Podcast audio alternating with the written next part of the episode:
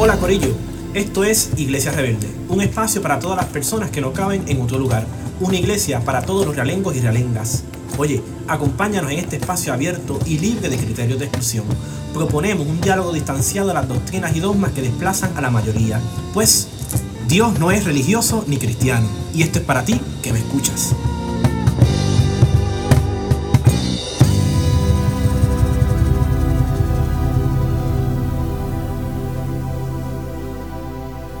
Saca la receta aunque sepa amarga. Hoy vamos a estar hablando y sosteniendo este diálogo con gente, mira, gufiá. Y esa palabra me gusta mucho porque nos ubica y nos sitúa en un contexto dispuestos para hablar. Y hoy me acompaña, como siempre, la pastora rebelde. Y Belis. Y nos acompaña desde el megáfono hoy dirigiendo la conversación y sosteniéndonos en esta plática. Daniel. Ah, y le decimos a Imer que aparezca que está perdido. Exacto, si no, lo- va a aparecer en los boletines de los más buscados en el país y en los cuarteles de, de aquí de Puerto El Rico. cantón de leche. El cartón de- Exacto. O en las recetas de los médicos, en las recetas de cocina, en todos lados, ¿verdad? Donde se pueda leer y escribir. Y hoy vamos a estar conversando ¿no? un tema bien interesante y me gustaría que Daniel nos ubique y nos sitúe qué vamos a estar conversando, porque esto es pertinente y qué muestra y demuestra en nuestra realidad del día a día. Mira, la realidad de nuestra vida nos obliga a ser los más fuertes, este, la supervivencia los más aptos, etcétera. Sin embargo, ¿cuántos de nosotros y de nosotras nos gusta ser vulnerables? Mostrarnos ante la gente tal y cual somos, con nuestras arrugas y verrugas, como se dice por ahí. Siendo bien evangélico y pastoral, mire lo que dice el- unos versos ahí del Salmo 139. Si digo ciertamente, las tinieblas me envolverán y la luz en torno mío será noche. Ni aun las tinieblas son oscuras para ti, y la noche brilla como el día. Las tinieblas y la luz son iguales para ti. Esto habla desde la perspectiva del salmista de que nuestras noches no son tan oscuras como parecen. Puesto que si vamos nuevamente al, ver- al capítulo de Génesis en donde está la creación, vemos que Dios tanto crea el día como la noche. Por supuesto entonces esto nos deja saber que Dios ha creado nuestros momentos de luz como también nos acompaña en nuestros momentos de oscuridad. La vulnerabilidad lamentablemente se ha visto eh, como un espacio triste, deprimente, en el cual todo el tiempo lo debemos de ocultar, dejarlo en lo más oscuro. Incluso cuando hablamos de liderazgo, las clases que hemos tomado, eh, eh, respecto a este tema, siempre hay una sección que se llama el lado oscuro del liderazgo. ¿Y cuánto nos cuesta dejar brillar esa vulnerabilidad eh, como, como una virtud de que saber que no nos somos perfectos, sino la oportunidad de mejorar en algunos aspectos? Rápidamente, vulnerable, ¿qué significa? Es estar conscientes de nuestra fragilidad. A mí me parece que nuestra fragilidad no es sinónimo de depresión, sino que es una esperanza de vida para poder encontrar aquello que nos puede oxigenar en medio de nuestra vulnerabilidad. Y ahí me parece que nosotros deberíamos reflexionar qué nos oxigena. Para yo poder ser humano, qué es lo que me permite respirar. Y muchas veces ser nosotros mismos y nosotras mismas es lo que nos permite eh, seguir hacia adelante. Si nosotros nos pusiéramos aquí a hablar de todo lo que padecemos o todo lo que nos falta, el podcast duraría 23.000 horas. Pero eso no es el propósito del día de hoy, tengan paz. Sin embargo, es muy importante saber que hay felicidad en ser vulnerable. Es bien interesante porque en el intercambio de muchos cafés durante esta semana te- ha habido un elemento bien convergente y bien común. Y ha sido el acto de asumirnos o asumir la vulnerabilidad como acto de encuentro. ¿Y qué quiero decir con eso? Que he percibido y he podido descodificar en mí y en otros que asumir la vulnerabilidad implica hasta cierto, o sea, entender la vulnerabilidad implica hasta cierto punto un riesgo, porque es algo donde no nos ubicamos, donde no nos situamos, donde no queremos estar. ¿Por qué? Porque dentro de- del, del orden social en el cual estamos, se nos demanda que estemos bien, que siempre asumamos los procesos, que siempre propongamos una respuesta asertiva de, de, de estar bien, bien, bien. Y yo creo que la vulnerabilidad también implica la aceptación de asumir los procesos como vienen, como llegan, como están, como me siento, como me voy y como llego. Y yo creo que esa aceptación nos permite en el ejercicio de la vulnerabilidad ser auténticos, auténticos para asumir qué, y más en la vida espiritual, qué, qué cosas se, se, se, asumen dentro de la complejidad del mundo y de mi realidad. Y yo creo que, que esa vulnerabilidad también permite el sí y el no. Y el sí y el no para recibir lo que sea y más cuando es parte de Dios. Ahí entonces, tomando esos sí y esos no de la vida, entramos al tema del sufrimiento y de por qué eh, la vida permite como algún tipo de, de puerta eh, rodante eh, el sufrimiento, la felicidad, la estabilidad, la inestabilidad, los procesos fáciles o los procesos difíciles en la vida. Y me parece que un tema muy grande en la fe cristiana es el sufrimiento y por qué este es permitido por Dios, entre comillas. Sin embargo, ver a Dios como el controlador de, todo lo que pasamos en la vida, a mí me parece que es limitar el concepto de un Dios que liberta, que ayuda y que crea una nueva realidad a través del reino. Reino que, como dice Jesús, ya está en medio nuestro. La teodicea, entonces, que es el término formal, si fuéramos a decirlo así, es la teología que afirma la congruencia en Dios, a pesar del mal estructural que tenemos siempre. ¿Es Dios vulnerable? Como ser divino no. Pero yo pienso que como Dios amoroso sí. En esa posibilidad de revelarse a nosotros y a nosotras, Dios se hace vulnerable para entender nuestra humanidad y para nosotros poder conocer la revelación de Dios. En esto, el sufrimiento a mí me parece que viene siendo casi un mal necesario. No hay nada malo con sufrir. Eh, yo creo que la esperanza no es que nos quedemos en el sufrimiento, pues hay otro modo, que es la alegría. Ahora, siempre valoramos más el renglón del sufrimiento, puesto que valoramos más lo abstracto slash sentimental, aunque decimos que somos concretos, pero nos olvidamos de la, de la, experiencia, del levantar y acostar que envuelve estar vivo. Envuelve estar vivo afirmar lo que Job eh, en un momento dado tuvo que vivir, que estábamos hablando de Job ahorita en el café, eh, en, nuestra Eucaristía. Eh, en el capítulo 1, verso 21 y 22, Jehová dio, Jehová quitó sea el nombre de Jehová bendito. Entonces, ¿cómo podemos bendecir el nombre del Señor? ¿Cómo podemos ver a Dios exaltado en el momento más horrible eh, de, nuestra vida, de nuestra existencia? ¿Cómo podemos bendecir el nombre del Señor en la vulnerabilidad? En, donde estoy desnudo o desnuda frente a, lo que me falta, frente a, mis deseos y frente a lo que yo quisiera, eh, vamos a decir en, buen castellano, accomplish en, la vida eh, y las metas que tengo en esto de, de, lo que sucede en nuestra realidad, eh, nosotros estamos en medio de dos discursos. Es interesante hablar de vulnerabilidad hoy en nuestra cultura eh, evangélica, o sea cual sea, eh, porque estamos frente a un discurso neopentecostal que ha incidido en nuestra realidad. Que aquí se habla del confía, del declara, dejas tus problemas a un lado, eres hijo o hija de un rey y estás en victoria. Sin embargo, en vez de preferir la vulnerabilidad, preferimos la victoria, que siempre está entre comillas o entre paréntesis. Entonces, cuando nosotros erradicamos la, el espacio de vulnerabilidad, a mí me parece que también estamos erradicando eh, la promesa de Jesús de que en el mundo tendréis aflicción, pero confiad, yo he vencido al mundo. Y el peligro de evitar eh, la felicidad de ser vulnerable erradica la esperanza que tenemos en Jesús. Y con eso hay que tener cuidado. En pocas palabras, no pretender salir del mundo si no estamos en él. Y estar en el mundo implica asumir la radicalidad de todo lo que el mundo propone, lo bueno, lo malo, y el tal vez, el tal vez de, las grandes ambigüedades e incertidumbres que vivimos dentro de nuestra condición humana.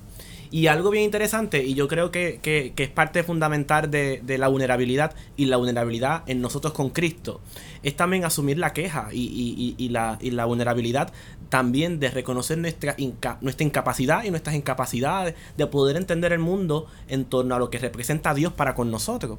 Y yo creo que yo lo he visto en mi realidad material y en mi realidad circunstancial y me he quejado y, he dicho, pero Dios, no entiendo. Y creo que me he situado como Job en el sentido de decirle como que, es la que hay, que está pasando, como, que mira todo lo que yo he sufrido, mira todo lo que he sostenido, mira, he sido valiente, he aguantado. Y aún así me siguen pasando cosas que no entiendo y que no están dentro de la lógica eclesiástica que eh, nos hacen creer y en la cual nos insertamos. Y yo creo que Dios me ha respondido de algún modo por medio del texto bíblico, igual que Job, en el sentido de que él me cuestionó y me pregunta, pero con la intención de situarme, ¿dónde estabas tú cuando yo creé las constelaciones, cuando separé el mar del firmamento?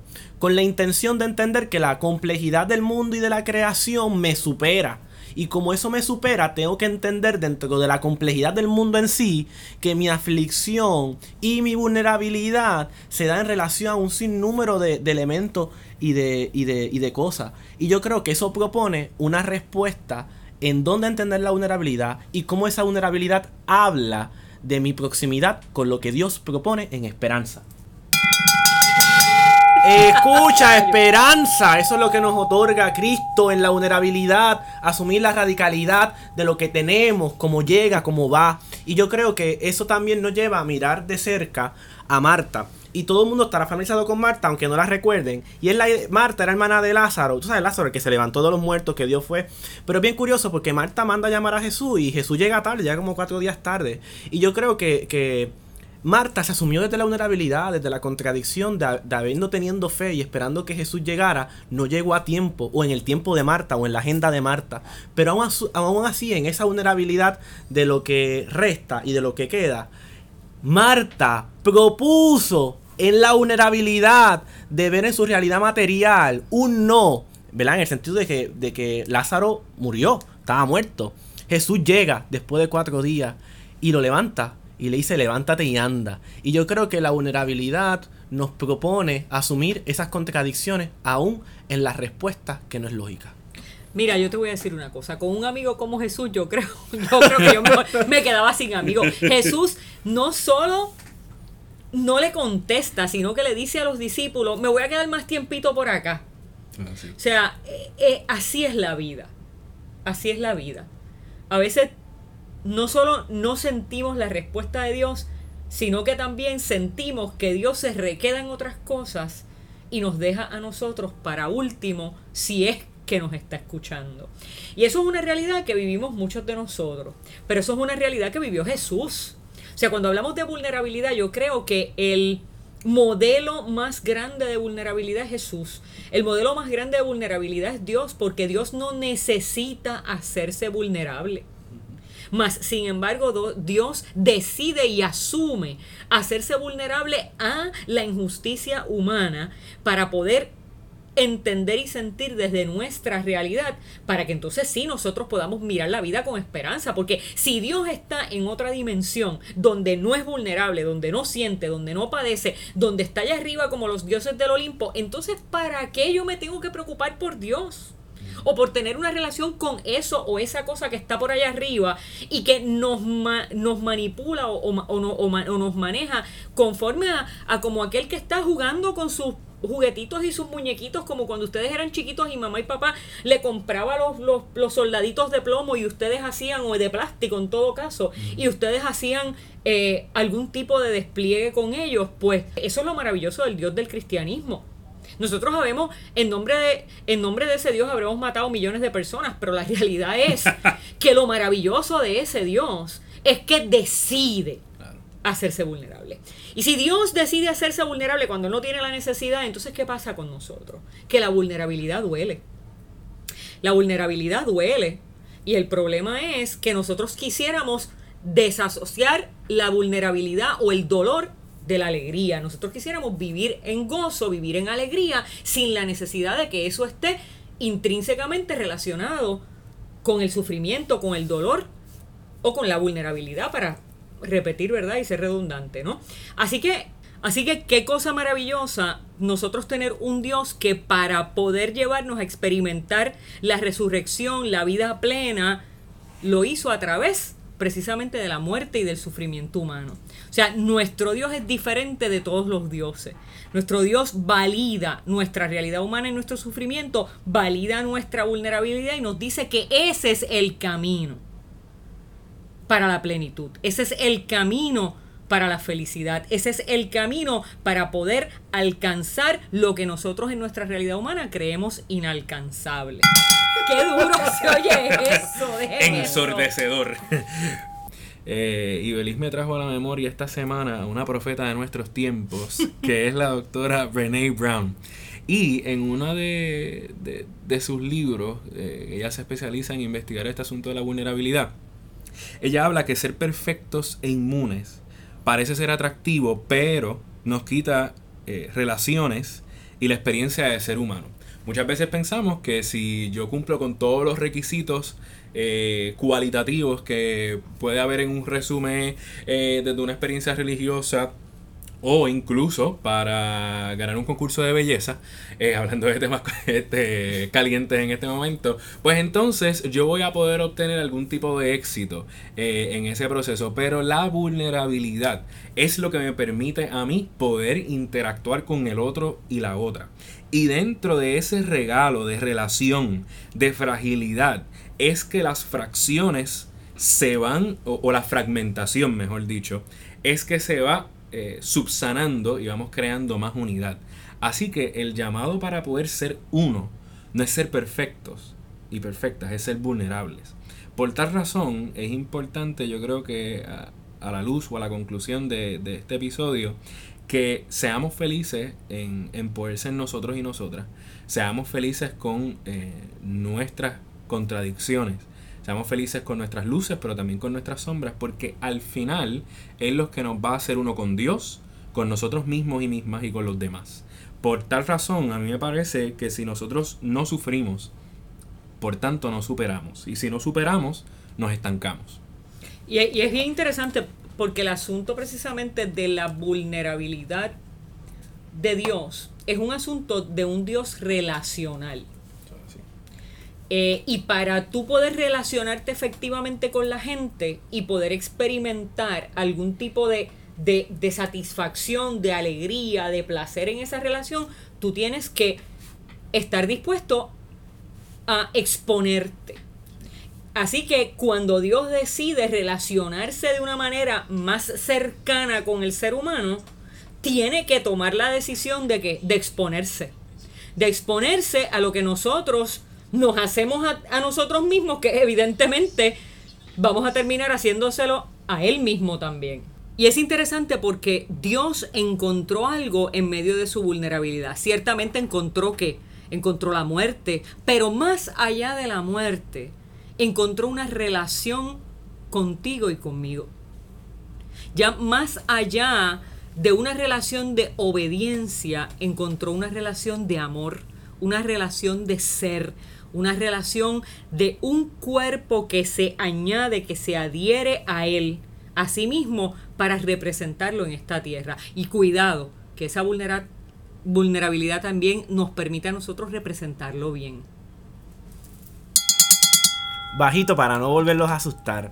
Así que para ir concluyendo y marcar punto a este episodio, eso que encontramos en la, en la, vulnerabilidad tiene que asumirse en vivir y en proponer la esperanza que Cristo ha depositado en nosotros y nosotras. Y parte fundamental del amor que Dios tiene para con nosotros es la confianza que Él espera de nosotros en la vulnerabilidad y en la contradicción de las circunstancias difíciles. Y nos despedimos y esperamos volverlos a ver. Y hacemos que nos vamos. Hacía tiempo que no decíamos eso. Hacemos Exacto. que nos vamos. Daniel, Daniel. ¿Qué tal si hacemos que nos vamos? Y nos vamos. Y nos vamos. Y nos vamos. Gracias Corillo por escucharnos. Acompáñanos cada jueves. Anímate y escríbenos tus impresiones. Y búscanos en Facebook y en tu medio de podcast preferido. ¿Y qué tal si hacemos que, que nos vamos? Y nos vamos. vamos.